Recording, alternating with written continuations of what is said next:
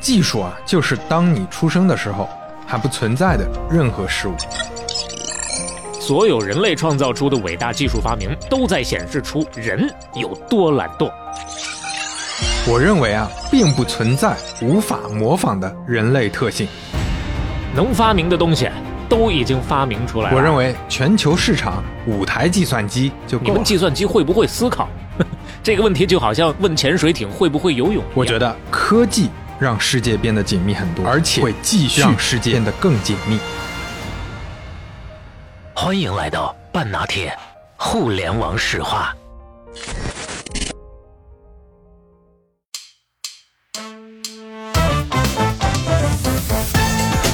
根据统计学啊，每十个人里就有一个神经病。咱们公司已经二十多人了，我要把那两个神经病揪出来。就是我是人间四月天，你们都是地三鲜，这是为你们好啊！你们这个没有这个金刚钻，就别揽这个瓷器活；没有三把神砂，不要倒反西岐；就没有这个金箍棒，就别穿这个虎皮裙哎呀，你没有这个裤兜，你就别插手。咱们就抄一下惠普，致敬一下啊，就叫 N M 尼玛电子公司。这就是水果快递花了十天烂到家了。哎呀，这个歇后语我自己发明的，我非常喜欢，因为我收到的快递有就是这样的，寄多了就是烂到家了。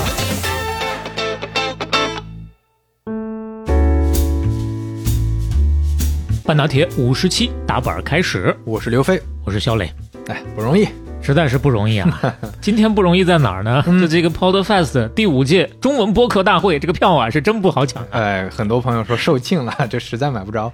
好像是说五秒之内吧 就没了。就是开票以来，已经有不少的朋友跑过来给我们反馈了。对不起，我们也没有办法。是是，但是啊，我们要提一句，其实它这个活动啊，内场是一些嘉宾的演讲啊，有一些舞台上的活动，但是外场草坪上那是不需要票的。对。那我们呢，时不时的也会出来，但是是 什么？对，放风，放个风啊！对，但是我们确实也不能承诺保证一下午，因为他们这个活动啊是下午两点到六点。对，在五月十三号周六下午的两点到六点。顺便说一下地址吧，杨浦区，杨浦区的长阳路一千六百八十七号长阳创古园区，从东南门入场，在长阳会堂的。对，然后它门口有一片草坪，这个场外是不需要票的。嗯，如果大家顺道。那天有什么活动哈？从旁边路过一下，可以去看一看。但是确实我们不能承诺一直在那儿，保证你能见到我们。对，具体的情况也不清楚。当然了，呃，大家也不承诺我们出去之后有任何人能 认得我们。呃，那个，所以未来希望有机会我们去上海或者什么地方，我们办一个专门的见面会啊，大家可以期待一下。杭州的朋友已经呼吁了很多次了，回头等等沉住气啊，朋友们。是是，我们就提这么个事儿。那在这之前。那今天我们就来到圣克拉拉神话的第二期。嗯，上一期呢，我们算是相对比较详细的讲了一下这个圣克拉拉的第一个神话——惠普的诞生。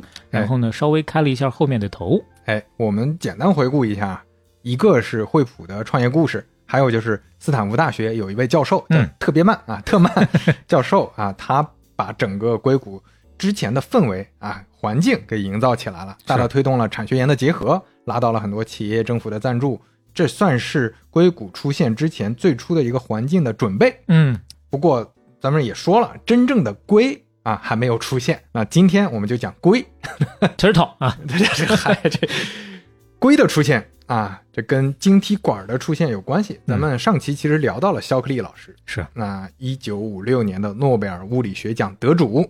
之一啊，之一之一，改变世界很重要的一个角色。嗯，那对于肖克利，上一期聊的有点少，我们这一期还是补上一些细节。哎，可能大家能对他的认识更具体一点。肖克利在一九一零年出生于伦敦，但是他很小的时候家就搬到圣克拉拉居住了。他家其实是美国人嘛，小时候就特别淘气，自己做了一个装置，一个装置就是你你你一脚踩到开关。就出现一个声音，就吓唬人，然后很多去他家里的客人啊，都被他吓到过，然后很开心，哎，这个有意思，性格孤僻，确实就跟邻居小孩玩不来，脾气特别暴躁，人家没人爱跟他玩，包括可能也跟家庭环境有关系，他家教非常严格，他妈妈对他要求非常高，他妈妈就觉得你必须成为天才，你必须给我会十三种语言，你不是天才啊，你这没有意义。哎呦我天，他妈。逼到什么程度？就带他，就隔壁不是斯坦福大学嘛？嗯，斯坦福大学有一个老教授是专门可以测智商的，哎他带着去测智商，一测出来一百二十九，打死，再换一个。啊，真是差点儿啊！这要不是违法，正常人智商是什么？按照他那个测试标准啊，嗯是一百哦到一百二十九已经不错了，嗯但很失望，因为天才有一个分数的阈值是一百三十五，就差六分儿。你看看，哎，你看看，后来还不死心，他妈就说 再去测测过一阵儿就就就是加强训练了一下，测出来一百二十五，得 还低了四分，还是算了吧。以后不来了。然后他妈还真不是咱们说的那种啊，就鸡娃自己不行，就全靠儿子去实现自己的梦想。他妈当时去了顺手测了一下，一百六十一，我的天哪！哦，这是有家学渊源的，哎这跟咱们前面说到的不止一个的天才有一定的关系。啊，是但确实这个智商没有遗传下来，嗯，就不算是那种顶级的聪明人。从至少从这个智商标准来说啊，这事儿得怪他爸呀，拉低了全家的平均标准。那个肖克利呢也非常喜欢运动。呃，肖克利是一九三的大高个呀，嚯，那，喜欢游泳，喜欢攀岩。嗯他当时年轻的时候，阿尔卑斯山几乎都是爬了个遍。嗯，在纽约，甚至有一条攀岩路线，就是拿肖克利命名的，叫肖克利天花板。这天花板是个攀岩术语啊，就是一种特、特殊的路线哦哦，啊。这个路线我搜了攀岩的网站，还真的是有肖克利天花板，还是有的。是一个经典路线。不喜欢跟人打交道，就喜欢山山水水。然后这个天花板呢也是个挺好的双关啊，他后来在物理学上也是个天花板了。啊，是是是，拿到诺贝尔奖了嘛？哎那肖克利当时呃毕业之后不是去贝尔实验室工作吗？成年以后跟一般人也不一样，嗯就他就孤僻，甚至有点偏执精神病，就 出门儿随身带枪啊就不知道为啥他就带枪，就总觉得有人又刁民要害朕，他可能也是为了世界保存一个高智商的火种。觉得自己太宝贵了。嗯有一天洗澡的时候，他就在想，哎，如果啊我把两块釉把它分开，这中间的中子 就会掉下来，掉下来之后就会捕获，哎，捕获之后你就能用这个中子轰击铀二三五。哇，哎 这是搞什么？这要搞原子弹？这哎，对，想了想说这个东西值得搞啊。然后两个月之后，肖克利和他同事搞出来了世界上第一个核反应堆模型。哇，然后这么一说呢？哎，对，然后当时这个事儿被政府知道了，政府呢立马下令封锁啊，就是封锁这个任何消息。嗯，然后他们当时还在申请专利呢，咱们申请专利，到时候美国的他们造原子弹都得找我们，哎，对，禁止 禁止申请，就给一直压着这事儿。嗯，后来啊，那个曼哈顿计划的科学家们哦，就真的这个原子弹造出来之后，才发现、哦，他们是平行的一块儿发现了这个原理哦，啊，但是肖克利这个就没让他做嘛，怪不得政府要压住哎，就那会儿已经没有招募他的价值了。他要是再早点儿，说不定啊就转正了。是，但是在二战的时候，肖克利贡献也非常大。虽然没搞原子弹，他去搞了很多。咱们前面也提到，贝尔实验室不是参与了很多军方项目嘛？哦他搞的雷达呀，还有鱼雷的很多项目都非常成功。后来获得了国家特殊贡献勋章，这个勋章是非常高等的一个勋章了。嗯，同样拿到勋章的还有谁？还有特曼教授。哎呦，那肯定得给他一对，个。以及特曼教授的老师啊，哦咱们前面提到就领导美国科研项目的那位老师、哦万尼瓦尔布什嘛。嗯那接下来咱们接着聊一聊晶体管发明之后的故事。那贝尔实验室确实很厉害，我们都知道他有很多很牛逼的发明。我们也知道这个贝尔就是发明电话那个贝尔，嗯，所以贝尔实验室在当时主要是垄断了电话市场。是所以他虽然搞发明，你看他他 连原子弹都敢搞，所以他搞了各种各样发明，但是他知道他不能说我搞出个发明来，哎，我就搞个大公司、大企业。他其实当时的思路并不是说我所有的技术都攥在手里，嗯我全靠自己转化，嗯这个也搞不过来。所以就是我们也不搞垄断这一套了，不不然的话，之之前 AT&T 不得拆成那样了吗？是是也有前车之鉴对，所以很多创新的技术，贝尔实验室就直接公开，哎哦公开之后授权费来赚钱。哦，当时有这么一个模式，所以晶体管这么重要的发明弄出来之后，它没有封锁，它直接拿出来说：“哎，大家来买，买多少钱呢？不要两千万，不要两百万，哎呀，只要两万五，哎呦，就两万五美元。我的天，这这有点晶体管抱回家，这有点抖音直播的意思。我说一个数啊，两千万不要，两百万不要。哇，真的特别便宜啊！在当时，就这么重要的一个发明，嗯他就用两万五就卖给别人，而且附赠培训班，售后服务也跟上了。哇，你说交这个东西算不算是格局？呃，其实另一方面，可能对这个事儿的认知啊，没有到那种程哦，度没有认识到他对他的不知道这个东西未来如此那么重要。嗯对，话说啊，当时拿到授权的中间就有一家公司，这家公司成立于一九三零年，这个名字呢很霸气，叫地球物理服务公司，那搞得好像是给地球解决问题 啊。但是它名字其实没错啊，地球物理是个专门的学科术语，哦，用白话说，它主要是做地质勘探的。它地质勘探完了，给石油公司提供设备，啊这么个意思啊对，就你做石油的时候，你看看这边地质，了解一下这边情况，是不是有地震什么，包括这些，他都关注，哦，做这个设备的。然后，哎，这家地球物理服务公司就去跟贝尔实验室谈，哎，你把这个授权给我，两万五，我们拿拿得起。嗯，贝尔实验室拒绝了，哎，这个业务不适合你们，这是为你们好啊！啊，你们这个没有这个金刚钻，就别揽这个瓷器活，没有三把神沙，不要倒反西奇。就没有这个金箍棒，就别穿这个虎皮裙儿。哎呀，你没有这个裤兜，你就别插手。可以可以，当时这个公司锲而不舍，嗯，负责这事儿的副总裁叫哈克蒂，哈克蒂坚持说，我们就得搞定，我们就得买，因为现在我们公司面临转型了，这也转的太大了。我们不搞这个专门的地质勘探，那这个太窄了，嗯我们就把晶体管以后是各种电子设备我们都搞。这有最后眼光，啊！哎，最后托那个董事长出面谈了下来，谈了下来，确实不好搞。人家贝尔实验室说的没错，因为你要专门搞晶体管的这些东西啊，你需要大量的资金搞厂房、搞设备。是，当时这个公司一年利润九十万美元，嗯，但咬了咬牙啊，砸了三百多万搞厂房，嚯一百多万搞研究，嗯那就是一场豪赌啊！这赌不成，这公司可能就完蛋了。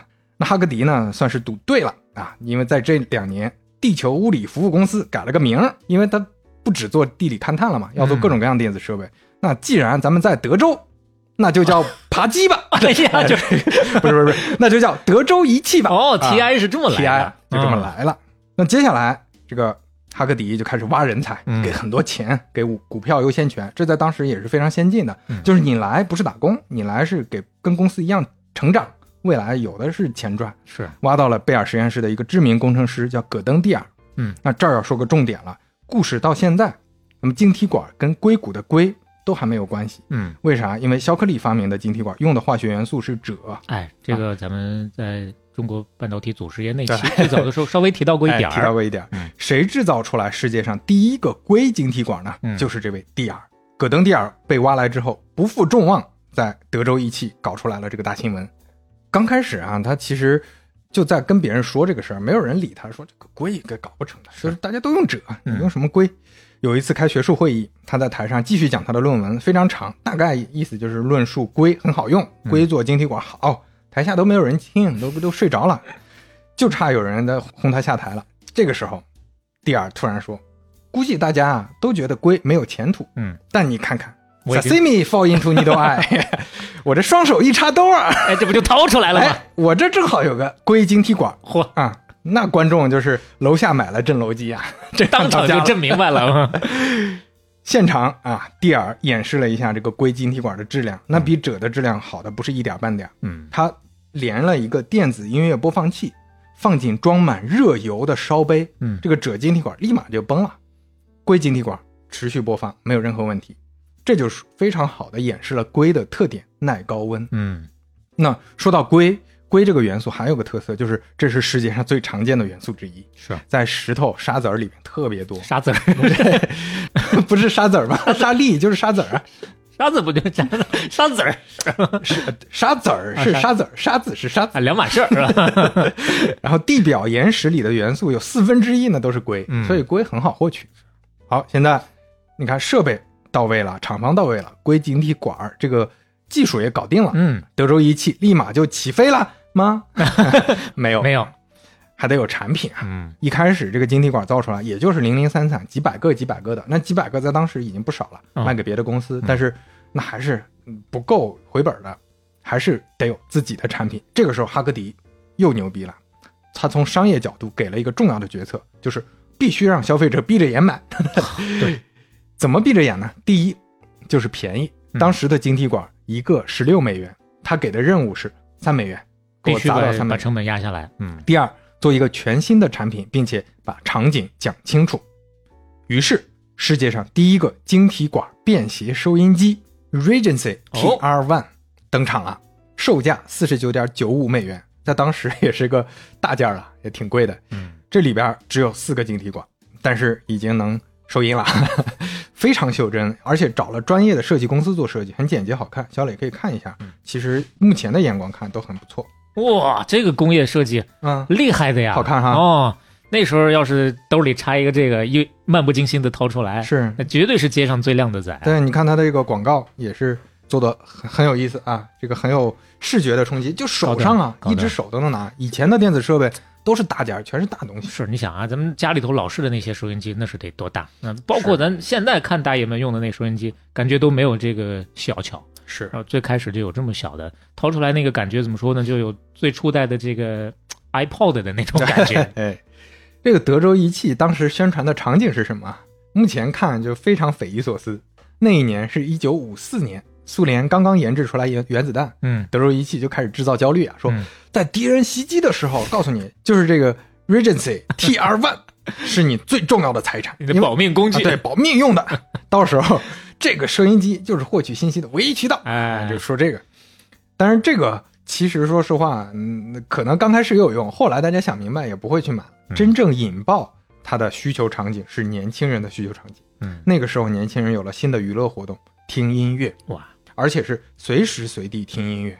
这之前其实年轻人是没有这个习惯的，很多人抢着去买收音机，因为流行歌手艾尔维斯·普雷斯利的第一张专辑《That's All Right》推出了。哦，这位艾尔维斯·普雷斯利，小磊你听说过吗？我没有。呃，他在中国还有一个更家喻户晓的名字，嗯叫猫王。哦哦哦哦，哇，真的是只知道猫王不知其 对，本名啊！在在美国，你要提 Cat King，这没有人知道 Cat King 是啥意思，这是中国人自己起的一个绰号。嗯，但实际上，所有美国人都知道艾尔维斯·普雷斯利，这是他第一张专辑啊。今天咱们片尾曲有了，有了就是这个 That's All Right 专辑里的 That's All Right。嗯，最后啊，这个袖珍收音机卖了十五万台，在当时已经非常好的成绩了。哇你看价格在这儿呢，嗯，你想，那这是什么年代了？很早，五十年代。五十年代。对，嗯你想，咱们到这边七八十年代的时候，咱们的父辈啊，就说我跟嗯刘飞的父辈们上街，穿着那个喇叭裤，都是扛着一个大录音机 上街的，都没有这小巧的玩意儿啊。是，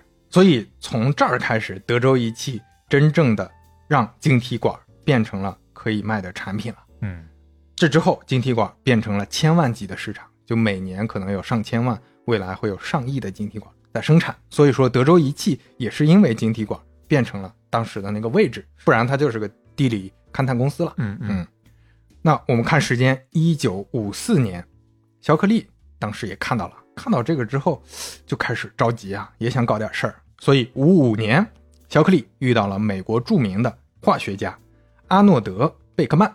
这个阿诺德·贝克曼呢，他发明了 pH 试纸，哦，就 pH 酸碱度的测试是他发明的，而且在当时他还有个更重要的身份——企业家。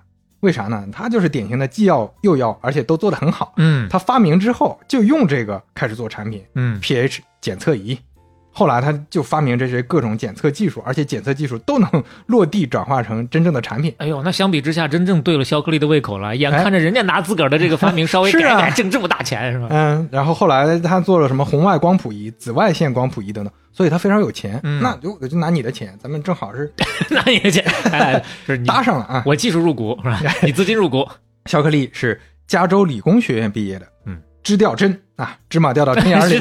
又来好，可以，越来越简化了啊。贝克曼他也是加州理工学院的，而且就是他的老师啊，嗯。所以他们在洛杉矶见，肖克利就说：“老师啊，啊，我想打篮球。啊，不是，不是，我想做生意。”贝克曼说：“行啊，嗯。那就来洛杉矶呗，咱们在洛杉矶做。”肖克利说：“我不要啊，嗯。我还是要回老家，那边环境好啊，嗯，我能照顾我的老母亲，对，他 还是恋家呢。老师来圣克拉拉啊，哪儿的啊黄土不埋人呢？然后斯坦福大学的特曼教授当时也对他回圣克拉拉起到了作用，他特地写信劝他来说：“你得来呀，这边环境特别好，哦斯坦福大学让很多高材生，对吧？我们也能跟你产生很好的我们正向循环的互助。”贝克曼最后就被肖克利说服了，同意了。好，我给你钱，你就在这儿搞吧。就这个决定啊，就让硅谷正式诞生了。哇，公司选定了，需要人才。嗯小克利首先先在报刊上登报，那这个登报也很别致，广告内容是题目，嗯你得解出题来才能投简历。你好，先弄一个负面函数，哎，对，就类似说你解出来的密码就是投简历的邮箱，就大概这个比喻。哦就你解不出来，你根本没法没法投简历。哇，这真的就是既洋气又骚气。那光投广告还不行，那有的人才你得亲自挖，嗯对吧？那肖克利这个名儿呢，在当时跟天神差不了太多，嗯哪怕五四年还没拿奖，但是大家都知道是他发明的晶体管，是那就跟周杰伦说，哎，打个电话，你来跟我搞流行音乐吧，哇，或者是褚时健说，哎，你给我搞橙子吧，哎或者跟我搞烟吧，是一个意思。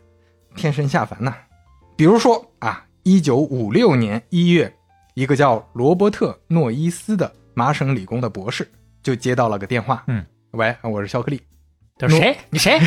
诈骗吧你这？哎，说不定第一反应是这样。诺伊斯后来回忆，他原话就这么说的：“嗯，上帝来电话了。哇哇，他他后来又说，他不用打电话，嗯他到时候当时给我吹个口哨，说然后我就去了。我是前两天刚看完那个《银河护卫队三》里头那个勇度的接班人，忘了他叫啥了，就是啊，他用口哨来控制那个剑嘛，是就这种感觉。《银河护卫队三》很好看，推荐大家去看。对喜欢流行金曲的，特别是啊，啊，而且它确实是整个漫威宇宙这这些年，他们说嘛，第四阶段就没什么好看的片了。嗯就复联三、复联四这两部电影之后最好看的，甚至我觉得比这两部都好看一点整个啊，你是这么喜欢呀？啊。哦，对，我想起来了，我看到你在豆瓣那个评论了，我刚刚忘了。嗯，我个人哎还持这个只打三星的态度。啊，对，大家各自的这个喜好点不太一样，嗯嗯，是不错的啊，值得大家看。我们接着聊那个诺伊斯这位博士，嗯，他小时候就特别喜欢拆东西、造东西，搞搞收音机啊，搞搞滑翔机啊什么。你看这些科学家天才，很多都是这样，跟肖克利有点像。哎，爱折腾，学习特别好，长得也特别精神，哇啊，身边人都很喜欢他。他在格林内尔学院读大学啊，嗯这个学院其实也算是很不错的学校了，当地啊，数学、物理双学位。同时是管乐队吹双簧管的，同时是合唱队的，哦。同时是当地电台广播剧的主演，哦同时是美国加州游泳队的跳水冠军，同时还帮他一个老师代课，哦，最后毕业的时候还是前几名，影视歌体四五六七啊，哎这是。这德智体美劳全面发展，啊厉害了。非常活跃啊。那有的时候就活跃到头了。嗯，他在大学的时候干的最知名的事迹，就是大三的时候，宿舍几个哥们儿说：“我们出去吃烧烤，嗯。吃烧烤。没有肉啊，啊，没有肉怎么办？想吃猪肉，就去隔壁农场逮了一头，逮一头，直接偷一头，就真的牵了一头猪出来，在宿舍里面，在他的洗澡间杀了猪，哎呀，杀完猪烤熟了吃了，就这么过瘾。哎呀啊，，结果人家找上门了。嗯哎，你说这个支调针吗，谁的农场？不是别人，是有头有脸的镇长啊！嚯那是得罪了当地的一把手、啊，得罪了权贵了，真啊！是。结果诺伊斯不光赔了钱，还差点被开除。嗯就老师保了他，最后保下来了，说改成了休学一年这胆儿太大了，啊。休学的时候，他就去人寿保险做精算师。嚯，啊，这聪明嘛！那也不闲着。一年之后，结论就是干保险很无聊、嗯啊，这也影响了他后来的职业决策。嗯这也不算是个坏事吧？就大学的时候还能经历过这种事情啊。所以最终让他选择了高精尖。嗯，又回到学校之后，诺伊斯对晶体管产生了浓厚的兴趣，就托自己的老师跟他在贝尔实验室的同学，就他老师在贝尔实验室有个老同学，嗯，打听这个晶体管。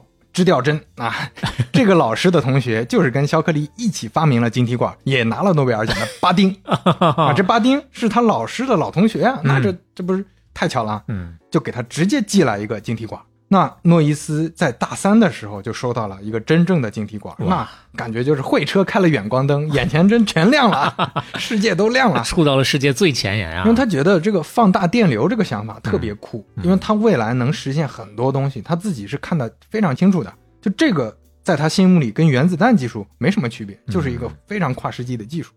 大学毕业之后，诺伊斯当时还是想挑战一下当飞行员，发现体检哎呦，这是什么都想干呀！我 发现体检过不了啊，色弱，那只好将就一下吧，将就一下去 MIT 吧，去 MIT 读个博，一直到博士毕业，学业很顺利。但是诺伊斯自己说啊，你说偌大的一个 MIT，这么高尖尖的名校，就没人搞晶体管。嗯毕业之后，立马就去了一家不算很大的公司搞晶体管的，当时一家公司叫飞歌，歌是歌声的歌，哦，干了三年，发现这公司啊，就只在搞研究，没有任何产品做做出来，公司也干不动了，眼看要黄了，没有收入赚不起来了！对，就是去了个不靠谱的创业公司。嗯这个时候，天雷勾地火，肖克利的电话那就来了，啊，想都不用想，去去去哪儿？肖克利说这个地方叫圣克拉拉谷，你来吧。诺伊斯就跟着来了。多年以后啊，哦，当诺伊斯跟惠普的休利特和帕卡德有同样崇高的声望的时候，嗯，当诺伊斯作为偶像跟粉丝乔布斯和比尔盖茨谈笑风生的时候，当诺伊斯被硅谷老百姓亲切的叫硅谷市长的时候，哎呀，他肯定反复跟大家提起当时打电话的场景呀。哇，诺伊斯年轻的时候非常帅，小磊可以看一下，嗯，鼻子是挺大，跟我有的一拼啊，他长得比较精神啊，嗯脸盘五官比较比较清晰。嗯，挺有气质吧，算是。当时肖克利还打电话给了另外一个人，是加州大学伯克利分校本科、加州理工学院博士毕业的葛登嗯啊。这个葛登不是刚才提到发明硅晶体管的葛登啊，啊，是另一个葛登。啊，这个葛登姓什么？咱们埋个扣。这个葛登在圣克拉拉长大，那是土生土长的，也是。嗯小时候呢就对化学特别感兴趣，一路成绩也非常优秀，所以他学士和博士学位都是化学专业的。嗯葛登那个时候在海军实验室工作，是在马里兰州。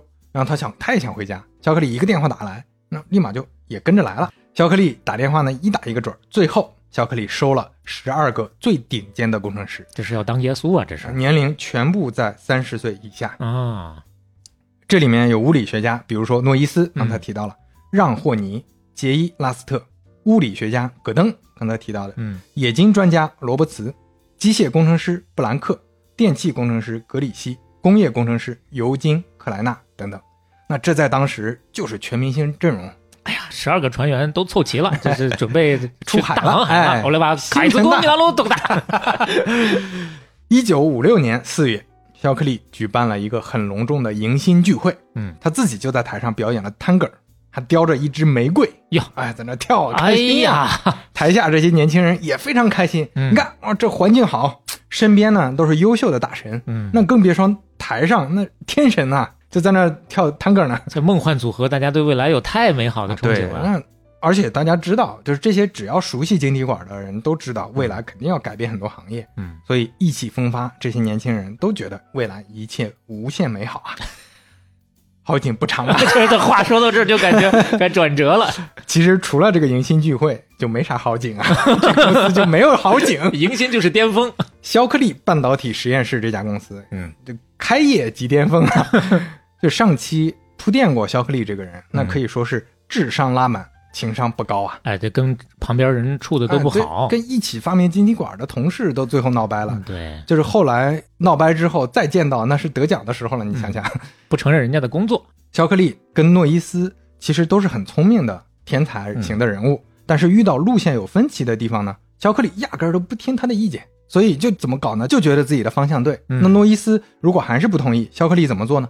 干脆自己搞，成立一个秘密小组，让这个秘密小组的成员年轻人禁止跟诺伊斯和葛登这两个核心成员参与。啊，啊我我就内部防着你，内部员工防着跟防贼一样啊，这非常刚愎自用啊。啊。然后老板不光不用这些厉害的人才，嗯反而就跟他们对抗。那你说这公司肯定就做不出什么东西来。那那基本上就是他认为，在这个公司里面，所有人必须都哎唯他马首是瞻，他是最对的。而且他的路线后来就出了问题，就证明是诺伊斯他的路线是对的。哎呦，肖克利怎么办的呢？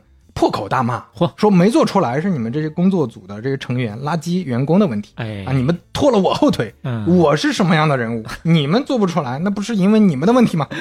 没事就喷啊！嗯他在公司里公然说，根据统计学啊，嗯，每十个人里就有一个神经病。咱们公司已经二十多人了，我要把那两个神经病揪出来。这 自己先走吧。这 员工就就是私下说，这我们都不是神经病，你说谁是神经病？那没有人敢跟他说原来。小丑是他自己。哎呀，然后在管理方面，那就是一塌糊涂。嗯你就是如果说肖克利他自己有管理派别的话，那就叫混乱派。混沌派。工资是全公开的，嗯就没有公司会这么搞的。员工工资全都贴出来，工资高的、工资低的，没有人开心，员工关系特别差，嗯而且非常多基本的问题，肖克利都不知道。那有一天，惠普的创始人前面提到的帕卡德就接到一个电话，肖克利问他：“哎，你们公司文具在哪儿买的？” 就是买文具这个事儿，他都要打电话跟惠普的老板去请教，哦，就是一个没有任何管理体系可言啊。就是没有常识，可以说，嗯啊时间来到了一九五六年了，公司刚成立没多久，一件事儿加重了肖克利的偏执和暴躁，那就是诺贝尔物理学奖。嗯，那得奖的时候，大家当然很开心了。但是肖克利觉得我又更牛逼了，嗯我是诺奖得主了，更了不得了。那那个时候，肖克利心就是我是人间四月天，你们都是地三鲜，是吧？哎，这个肖克利他变态到什么程度有一次，他的秘书开门的时候嗯划了手，划破了，嗯，然后发现了一枚图钉。哟，肖克利龙颜大怒，妈的，这要是我开门的话，那不就是我划手了吗？你们怎么做的工作？一定有刁民要害朕呐！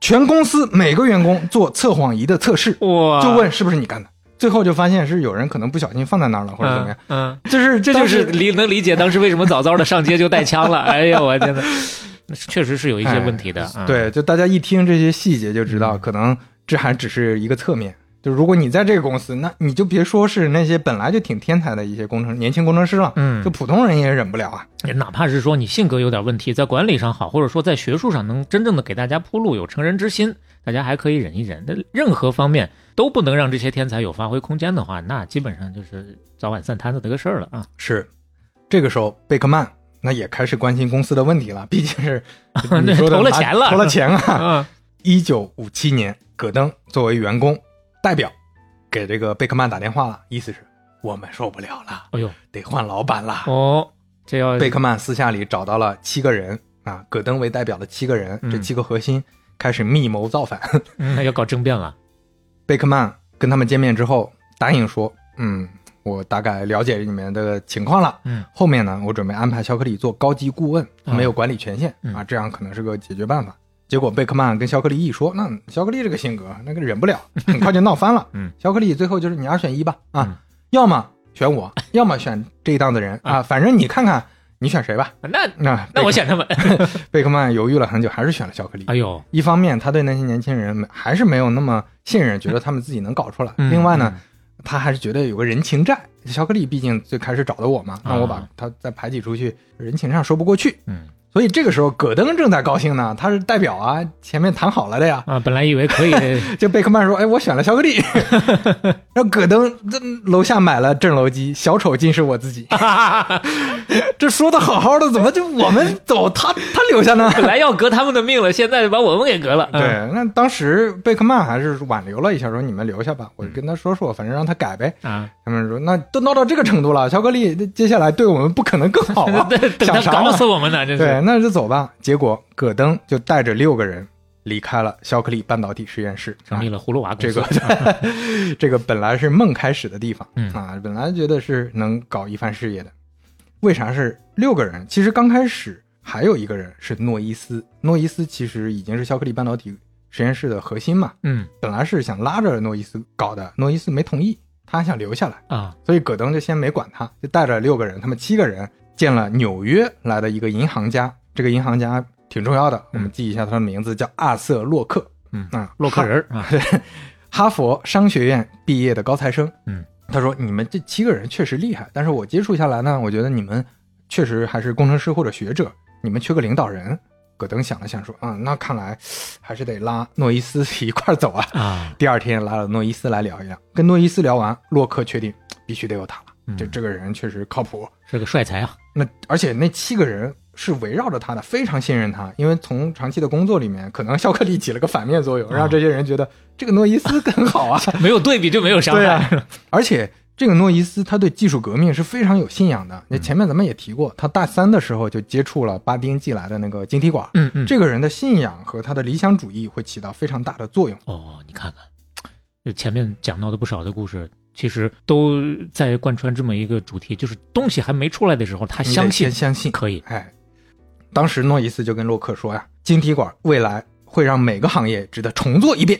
那不是啊，呃他原来原话说的是，物晶体管会带来一场电子工业大革命。嗯，那洛克一口就把他画的饼吃下来了，双手插兜，掏出十张美钞。他说：“我出门比较急呀、啊，不是要给钱、啊，我出门比较急，没带协议。啊我们在这张钞票上签名，未来我们赚大钱。违法抓他，抓他。大家就都签了字儿。嗯啊，这个八个人在这个钞票上签的这个字儿，这张美钞那变成了哎非常有纪念意义的一个物品了。嗯，这一年，诺伊斯才三十二岁，其他人基本上都是三十岁以下。哇，哦，小磊可以看一下这张纸钞啊。就当成了一个签名本儿，哎以后肯定也不会花了。洛克这个角色非常重要，因为他认为他们不应该作为部门加入别的公司，就是我不是通过一些什么资本操作让你们去给别人打工，嗯，我希望你们自己创办公司，而且在什么都没有的时候就可以拿到钱。那银行家嘛，可以掏钱嘛？他自己是没没多少钱的，哦，他开创了一个全新的模式，嗯，这个模式叫风险投资。啊风险投资 （venture capital） 是这个词儿是他发明的啊，哦是阿瑟·洛克发明的。在这之前没有风险投资这个说法哦，这之前是鼻祖啊，这是。啊，所以他们把阿瑟·洛克称为硅谷风险投资之父哦，啊。他是牵头说我去签那些有钱人，大家合伙入股，然后有一个创始团队，什么都没。你想啊，现在这个时候虽然说呃，肖克利、诺伊斯都是很出名的人，嗯，但是他们出来攒个东西，其实是需要非常强的信任关系，因为之前的投资是你产品做出来了，嗯嗯，你有很什么市场份额了、嗯或者怎么样的，这个时候啥都没有呢，就是拿 PPT, 就一帮人就哦就是拿一个那个商业计划书去要钱啊，这是洛克发明的。但是啊，理想很美好，现实很骨感。这个洛克虽然是专业的银行家、投资家，嗯但那个时候风险投资完全不成熟，嗯大家不知道风险投资是怎么回事。那既然是鼻祖的话，那就是从零开始很艰难，很艰难。洛克找了三十五家非常靠谱的东海岸的大公司，因为那个时候资本家都在东海对。岸，一个一个打电话嗯，三十五家一个没有。有三十五家拒绝了。哎呀，现在就觉得，要么算了，要么你还是回去就忍忍巧克力吧。哎呀，打死也不行啊，这是。后来真找到了一位大老板嚯，谢尔曼·费尔柴尔德，这位是？这位支调真巧了。哎，谢尔曼·费尔柴尔德的父亲叫乔治·费尔柴尔德，嗯，乔治·费尔柴尔德之前是计算制表记录公司的 CEO。CTR 公司的 CEO，哦，上期咱们讲过了，啊。这个 CTR 就是 IBM 的前身呐。是蓝色巨人，所以这个乔治·费尔柴尔德当 CEO 的时候的股份他都没卖，他很聪明。嗯，后来 IBM 都这样了，他们家族就拿了一大笔钱。哇，而且这个谢尔曼·费尔柴尔德当时就是 IBM 最大的个人股东，其他全是机构股东。嗯，就这人就是反正就有钱，也有眼光啊，而且他也不是只是个简单的资本家，他自己是非常厉害的发明家。他发明了闪光同步相机，发明了航拍技术，发明了雷达相机，发明了网球场照明设备。高速磁带录音机、彩色雕刻机、防风火柴，就从大到小。防，风火柴，呃，这是也都都是全才啊，哎，什么都卖。嗯，然后他有个公司就叫费尔柴尔德照相机与仪器公司。嗯，啊。这个公司还有另一个名叫仙童，为啥叫仙童呢？Fairchild 的音译是费尔柴尔德嘛，嗯，意义 Fair 这就是天使神仙嘛。哦，是这个，Child 是儿童嘛，孩子，嗯，神仙儿童。哦，哇，这仙童是是这么个渊源呐，啊，Fairchild 哦，然后是半导体行业的黄埔军校啊，对，菲尔柴尔德掏了一百三十八万美金，嗯那是不小的一笔钱啊，而且给创始团队他是有原始股的，嗯如果公司做起来，三年利润超过了三十万，嗯，仙童集团会收购原始股，这个模式也非常创新。呃也就是说公司是他的，是这样，就刚开始投资是把股份分给你们的，但是嗯做起来之后，我会把这个股份回购，相当于就是让你们退出嘛。哦，那就相当于因为最早没有人这么干，所以呢，他给自己也加了这么一道保险，万一做大了，我要分最大的那块蛋糕，我有最大的利益，就做大了，他就能把公司拿回来嘛，对，控制权拿回来。对，有这一方面，嗯另外一方面其实也是给他们承诺，就是未来没有别的投资人，我继续把这个钱给你们，那你们拿着原始股退出。就这里边跟过去公司最大的差异还是说给了这个创始团队原始股嘛。嗯之前就是我招你来，你打工嘛，公司利润高低不重要。嗯但这次相当于说，你只要公司做好了，我回购的时候给你的这个估值，你其实能赚到不少钱的啊大家有盼头嘛。最起码创始阶段啊，大家都是干劲儿满满的来干的。嗯，所以这也成了后来硅谷风险投资的模板。嗯所以阿瑟·洛克对硅谷的影响是非常大了。早期团队都有股份，那这些人他是为自己公司奋斗的，嗯干劲儿是完全不一样的。小华为啊，于是，仙童半导体公司震撼登场了。那小克里知道之后，天神震怒啊，就认为这八个人大叛徒，背叛师门，千刀万剐，哎呀，给他们起了个名儿，嗯就叫 The Traitorous It，嗯，背叛八人，经常被翻译成八叛逆。呃，十二门徒八叛逆，四十七浪人，是吧？这，哎呦，那这人真有意思。当时不是你给人家挤兑出去的吗？是啊你让人家二选一的呀。这肖克利还发表了一个声明，说这件事儿啊，对我们肖克利实验室公司没有任何实质性的影响，嗯，确实没有影响，因为本来他也做不出啥来，这就是个零分的事儿，你还能减到哪儿去呢？这就是水果快递花了十天嗯烂到家了。哎呀，这个歇后语我自己发明的，哎我非常喜欢，因为我收到的快递有就是这样的寄多了就是烂到家了。少买点以后啊，仙童公司成立了，小磊嗯看一下这八个人啊，拍的照片还是非常帅的看看，哇，哎，这八个放到一起就能感受到，啊。诺伊斯更帅，对，这诺伊斯整个的气质就显出来了。对，其他有好几位，就首先已经谢顶了，对然后也是工程师那种状态。但是哎，诺伊斯那个目光是，而且他状态他他做 C 位嘛，啊，他是 C 位，嗯对。是还有另一张图可以更看出诺伊斯的地位，啊。聆听教诲。啊，相当于在公司里面，他给另外七个人上课的那种感觉，哎他站在一边，另外七个人凑一团对着他，是巴叛逆，他们开创的这个仙童公司成为了真正硅谷的奠基者，嗯那就是天时地利人和。我们分别说啊，这是我总结的。哎天时嗯是技术已经准备好了，时间到这儿了，整个大环境是在这儿，就是电子设备要成为世界主流了。嗯为什么呢？支调针，一九五七年就在仙童成立第三天，苏联发射了世界上第一颗进入行星轨道的人造卫星。嗯啊，美苏的太空竞赛正式开始了，军方、民用的各种各样项目纷纷上马，那订单就雪花一样的来啊。人和不用说了，那 肖克利已经把人准备好了，直接薅出来，哎，立马发挥了最好的水平。嗯地利，咱们展开接下来说，嗯，因为技术上又有了更全新的突破，让仙童抓到了一个非常好的机会。哦我们先回到一九二三年，一个小朋友嗯咕咕坠地，杰克·杰尔比。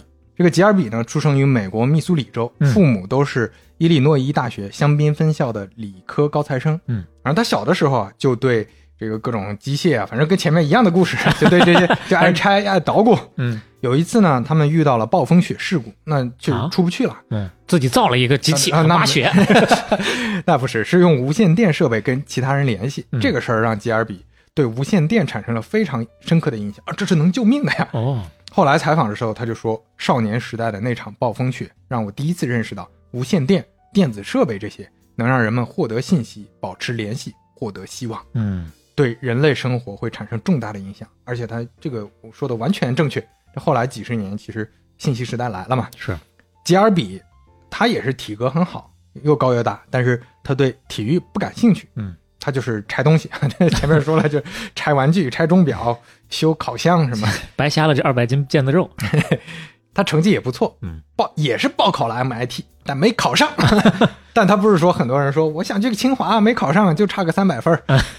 吉尔比差三分儿，哎呦，差一点点，真的是怨气太大了。他嗯后来就难受了一辈子呀，只好去了他爸妈的母校啊伊利诺伊大学香槟分校啊，也是非常名校了啊。嗯多年以后啊嗯，如果 MIT 知道吉尔比在历史上的地位，估计我降分儿降一百、二百，我都愿意让你自己要死了啊，上大学的时候，这个吉尔比就被征兵入伍了。那个时候正好是二战，所以他做无线电的后勤工程师，到印度、到中国、到一线、到战场上去修各种电子设备。这也是见过炮火的呀，嗯，毕业之后第一份工作在 Central Lab 中心实验室，就是一家公司是搞电子设备的。嗯，芝麻掉到针眼里了。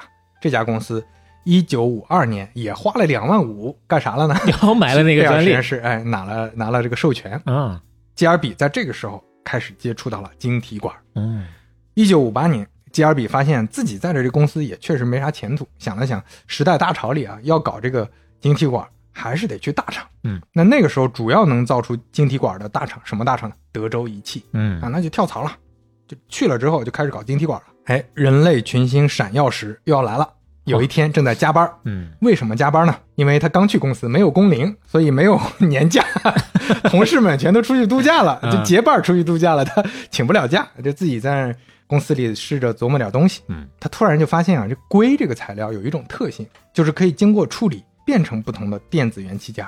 就咱们有基本物理知识就知道，电子元器件什么电容啊、电阻等等，这不就是是那个最基本的组成元素嘛？对你把这元素拼在一块儿，那就是一个电路板。嗯以前都是在电路板上这么去连，这么去做，但是他发现啊，如果在硅片上直接处理，也可以完成电容电阻的效果。嗯，通俗的讲，刻一刻画一画，哎哎，也行，但当时他不是刻意给画一 啊画。拼一拼。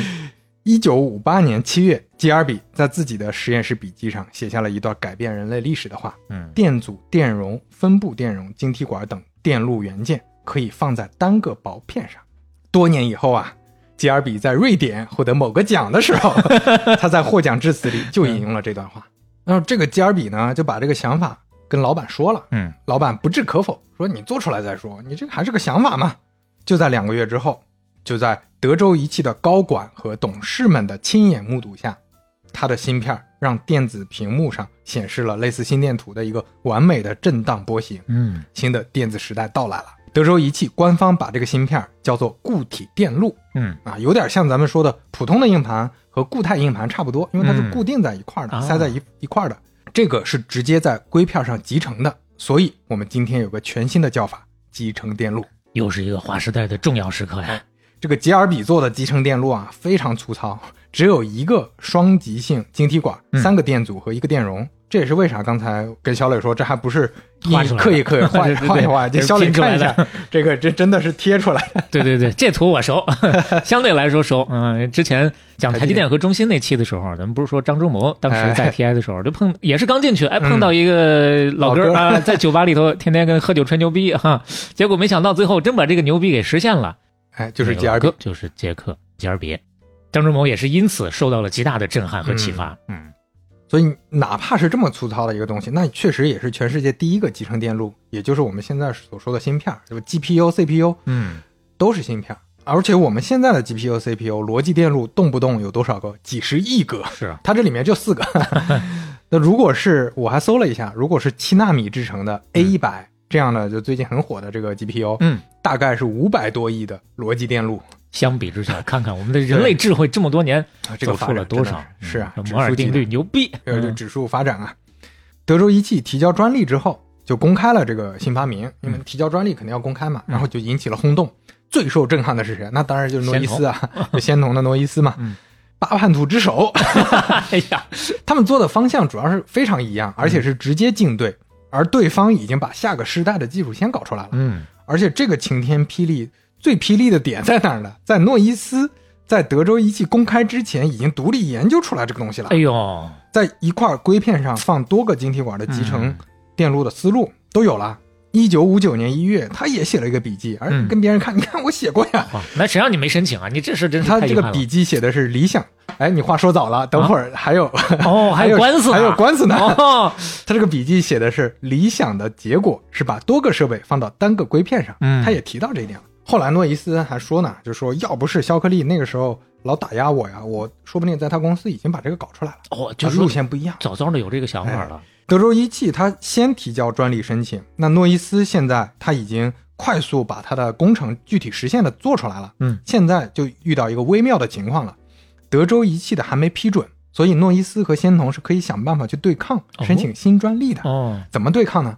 仙童申请的时候就发现啊，德州仪器这里边它用的案例是金属线连接，刚才肖磊也看到那个图了，里面都是金属线去贴的，嗯用的它里面的案例呢也是基尔比画的那个乱七八糟布线的一个，他们叫非线图。嗯 仙童他就绕开了，用了印刷电路法，因为他们有一个很厉害的平面工艺专家，嗯这这个平面工艺本身是个专利，但没用到硅片上。嗯，哎，我就可以申请一个，在半导体的不同区域之间通过印刷雕刻产生电路，而不是接线，这样金属就啪啪啪直接打到硅片上了。哎呦，更接近我们现在认知的这个呢，比德州仪器晚五个月，也提交了专利。哦。哎，到了一九六一年四月，集成电路的专利授予了诺伊斯，仙童成功了。这是为什么呢？这个不是因为就是审查员对比了一下说他对，而是这完全是两个专利局，两个专利局的进度不一样。哎呦喂，仙童这边先拿到了，这这德州仪器不干了，嗯立马启动上诉啊！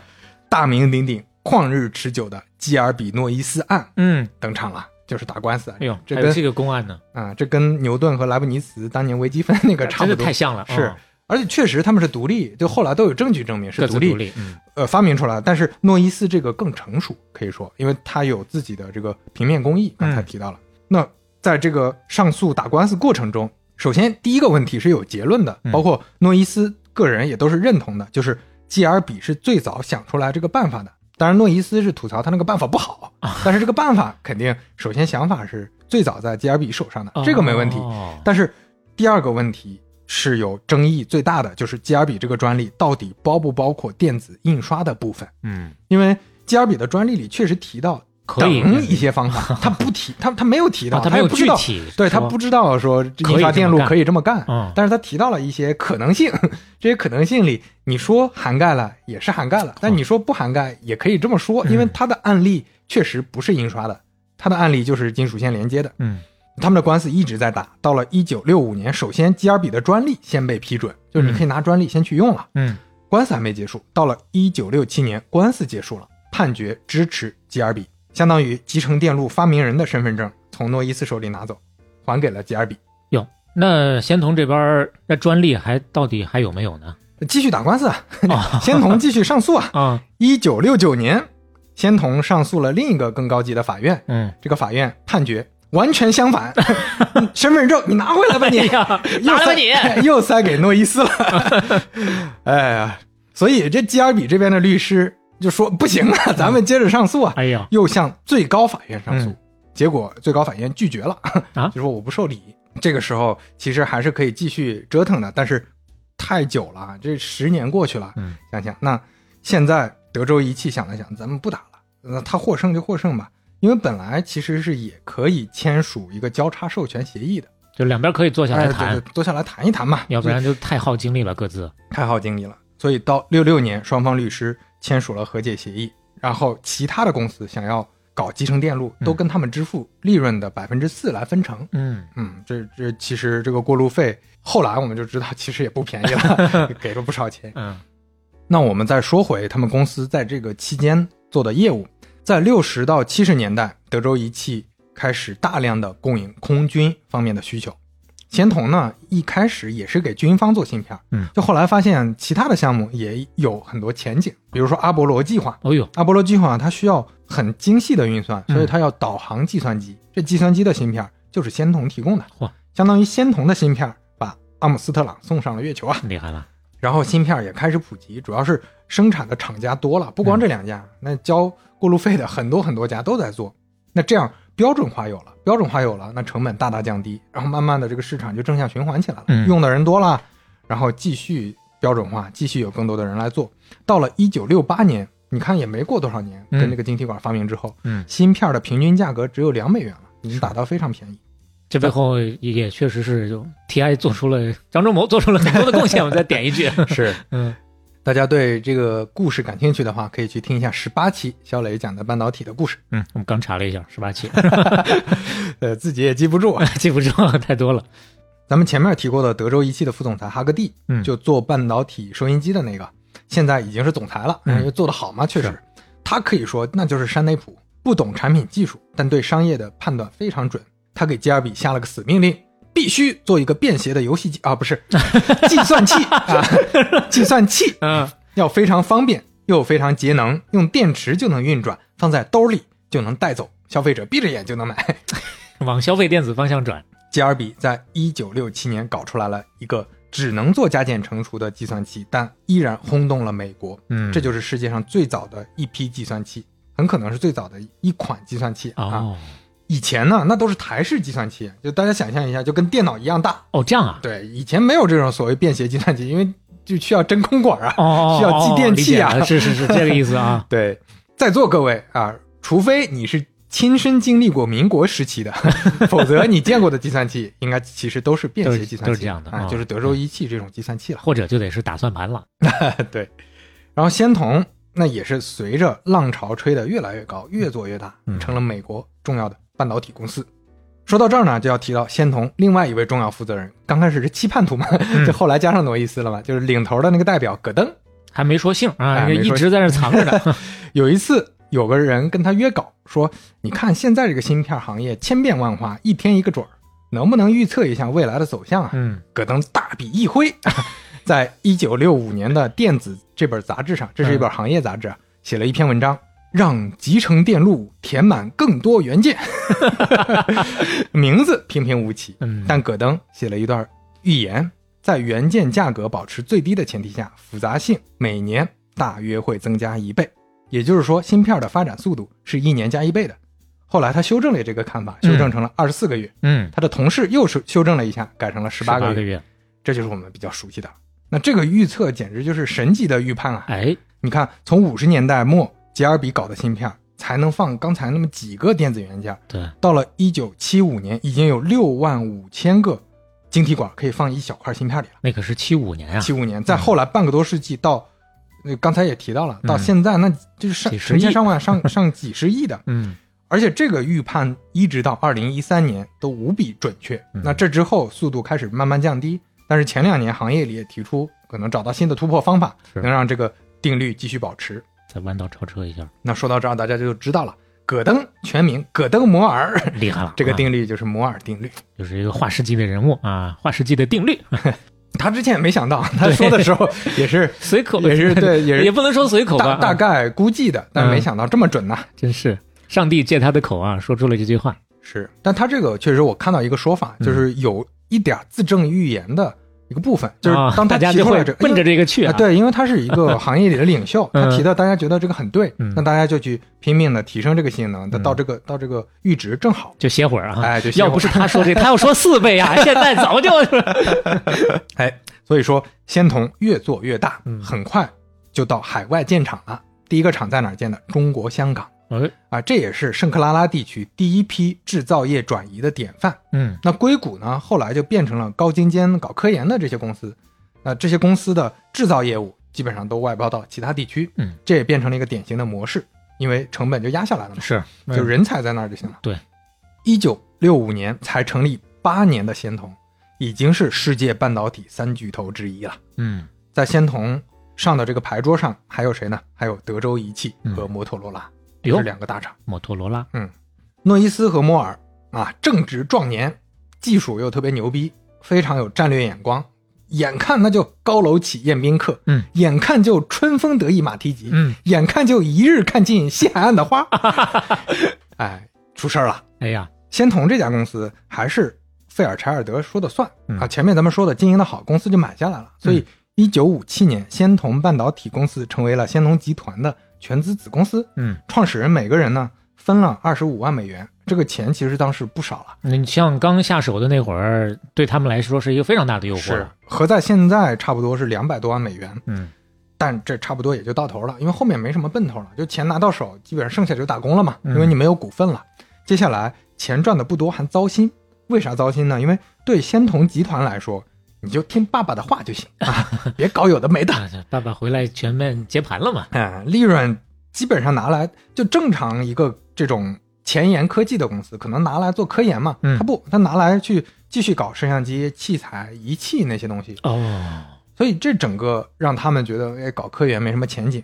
另外，也不支持他们给基层员工发期权，这样他们在西海岸也很难吸引年轻的工程师、科学家们。哦这又回到纯打工的状态哎了，，这整个又就不是圣克拉拉创业的精神。嗯还有个事儿也能看出集团公司和硅谷公司的差异。一九五九年的时候啊，仙童摄影器材公司总裁约翰卡特访问仙童半导体公司。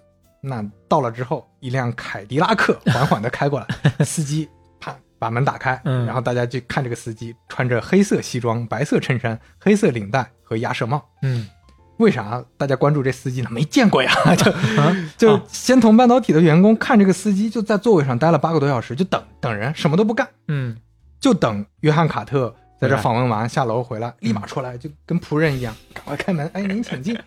他们就在说，哇，你看这有钱人的生活，还养个仆人，他们完全不理解，嗯。就是在在西海岸的公司不会出现这种，都是一帮极客啊，对前面也用过一个词儿那儿，对，而且他们他们不会享受高高在上的这种感觉，嗯反而看到有人是这种以仆人的姿态在这儿的状态，他们很很别扭。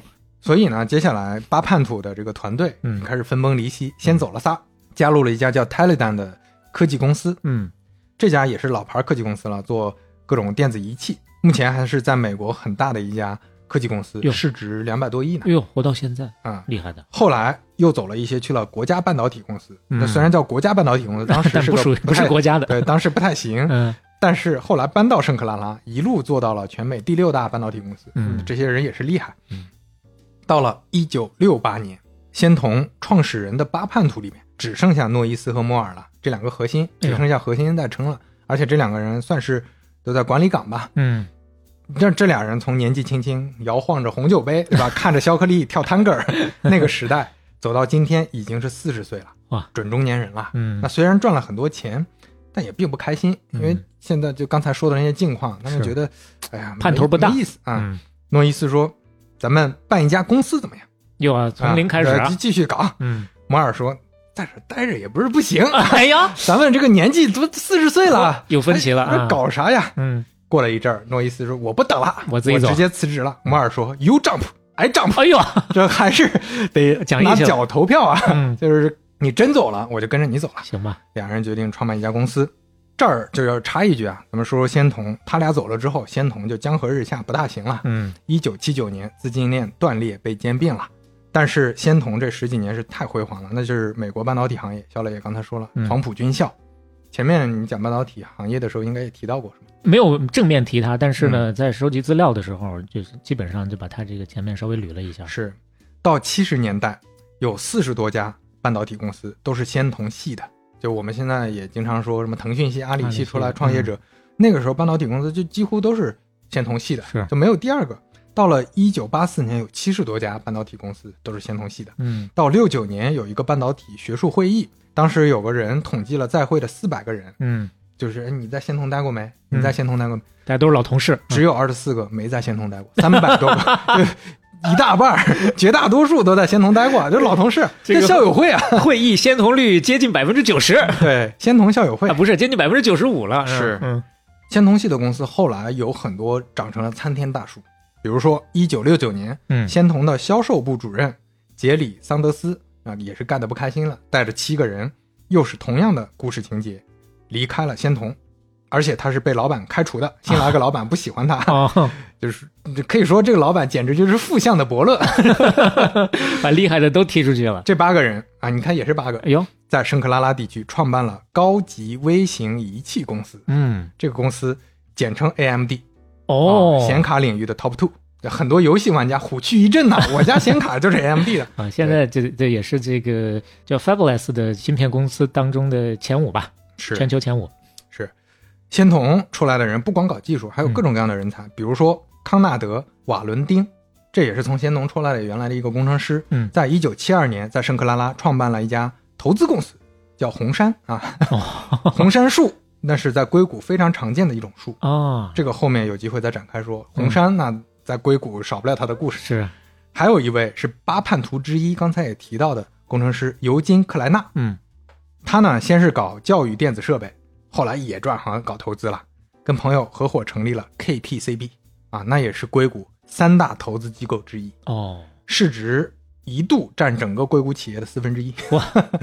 仙童这些开枝散叶的人呢，嗯被亲切的称为仙童们，什么意思呢？就是 Fairchild 嘛，啊，所以这加个些校友会啊，大家就叫 Fair Children。哦，fair children，对啊，fair 哦对啊 children 对啊对啊，没有加 S 这个说法，这咋学的英语？乔布斯后来甚至说过一个比喻，嗯他说仙童啊，就像一个成熟的蒲公英，你一吹，创业精神的种子就四处飘扬了。哎呀，这话到底是好听还是不好听呢？乔布斯确实也挺会比喻的，嗯，嗯，后来就很多人就把仙童叫做是硅谷蒲公英。嗯那我们就往回说啊，就是说到诺伊斯和摩尔，那这俩人拿投资又找谁呢？那当然先找阿瑟洛克。嗯阿瑟洛克当年那帮他们去组建了仙童半导体嘛，而且洛克当时是给仙童传局的，现在会不会给他们传个新局呢？嗯太会了。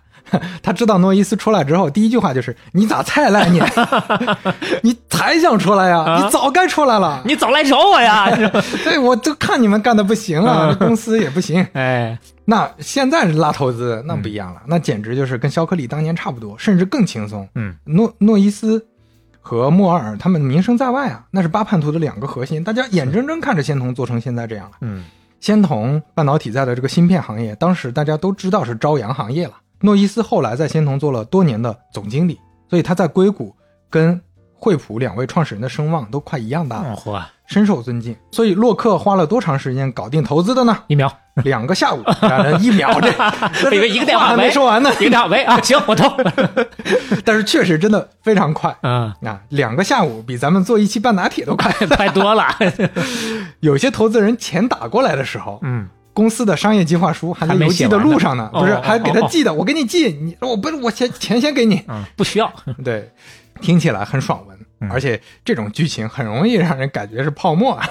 就是诺伊斯和摩尔虽然在仙童做得好，嗯但是你说你出来又重新搞一家，再折腾，行还是不行？还能成功吗？到底是不是幸存者偏差呀？能，太能了。嗯 诺伊斯和摩尔给新公司起名字，咱们就抄一下惠普，致敬一下。啊，我 N，我诺伊斯嘛，啊你摩尔，啊你 M 就叫 NM，尼玛电子公司。后来想想也不太哎好，这不好听。